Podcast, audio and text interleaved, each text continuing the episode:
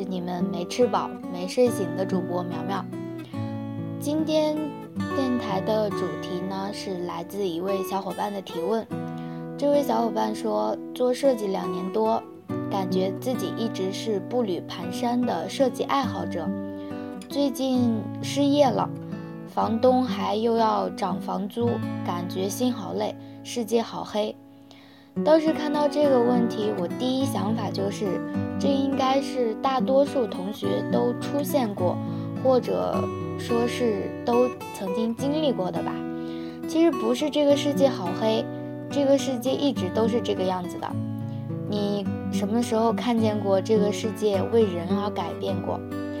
对于这个问题，让我想起了我人生中第一份工作和第一次租房。我人生中第一份工作其实是做美编，具体的呢就是修图排版之类的。那是家初创公司，加上老板一共六个人。当时我需要先解决我自己的温饱问题，然后再谈升升职前景。只有这一家公司愿意要我，我也没得选择。所幸的是呢，住的地方离公司不远，我每天步行十多分钟就到了。我本来以为可以安安稳稳的度过一阵子的，可是大家都知道，创业公司如果项目拉不到投资的话，就会面临着许多的问题。于是乎，还不到三个月，我就华丽丽的失业了。我清楚的记得是夏天的一个周末，我高兴的和朋友逛着街，我的上司给我打来了一个电话，他只说了一句：“苗苗，我没拉到投资。”明天不用早起上班了，睡醒了再来收拾东西就好。三十多度的夏天，我却觉得非常的寒冷。怎么我就歇了一天，第二天公司就没了呢？我第一次租房呢，是一个人住在一间不到八平米的小屋，除了一张床什么都没有。房东是一位胖胖的大姐，有点吝啬刻薄。会要求你每个月都必须按时交房租的。有一天晚上，我发高烧，当时周围的诊所都关门了，我身上的钱也不够去医院。最后，我找了一家二十四小时的便利店，买了一瓶白酒。每隔半个小时，我就用白酒涂一遍手心脚心。最后很庆幸的是，终于退烧了。第二天早上，房东大姐像往常一样来收房租的时候，看着我惨白的脸色，问我怎么了。我回答说昨晚发高烧，刚退烧。本来以为她会安慰我几句的，结果人家直接开口就是：“哎呦，你一个人住，还好没出什么事儿，不然我可担不起什么责任。”那一刻，我当场就想爆粗口啊！我不住你的破房子了，不行吗？但是我不能，我还没有找到合适的房子。如果我这个时候和房东撕破脸，就意味着我要沦落街头。今晚我睡哪都是个问题。之之所以说起这两件事儿，是因为曾经每当我受了我自以为是天大的委屈的时候，我总觉得有一天等我有能力了，我一定要回来报复这个对我尖酸刻薄的房东。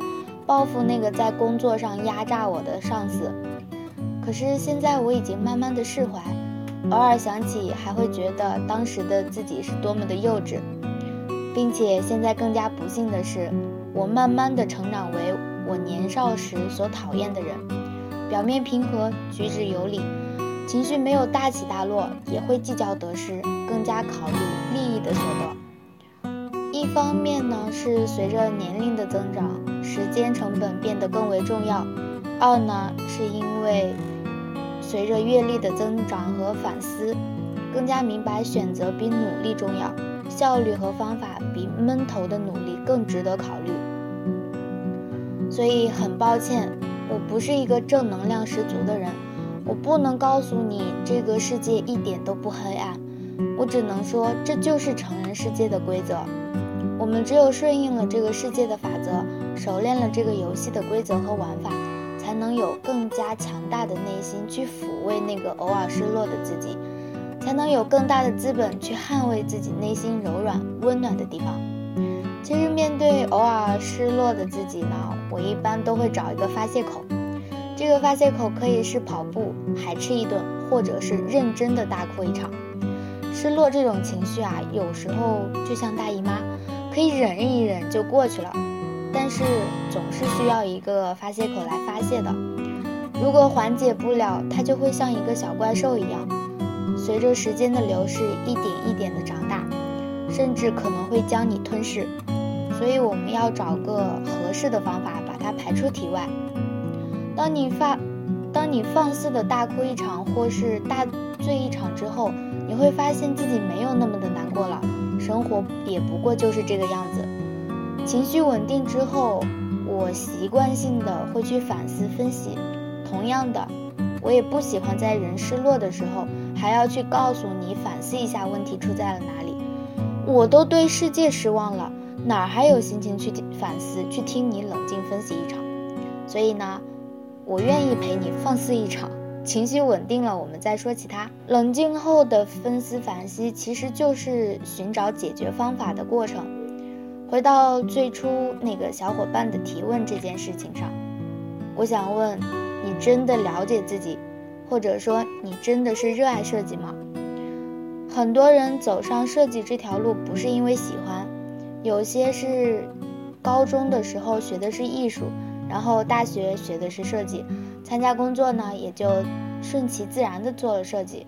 有些呢是觉得门槛低，想把它作为跳板，先做两年，然后再转管理工作。如果不是热爱的话，慎重的规划一下自己以后的路。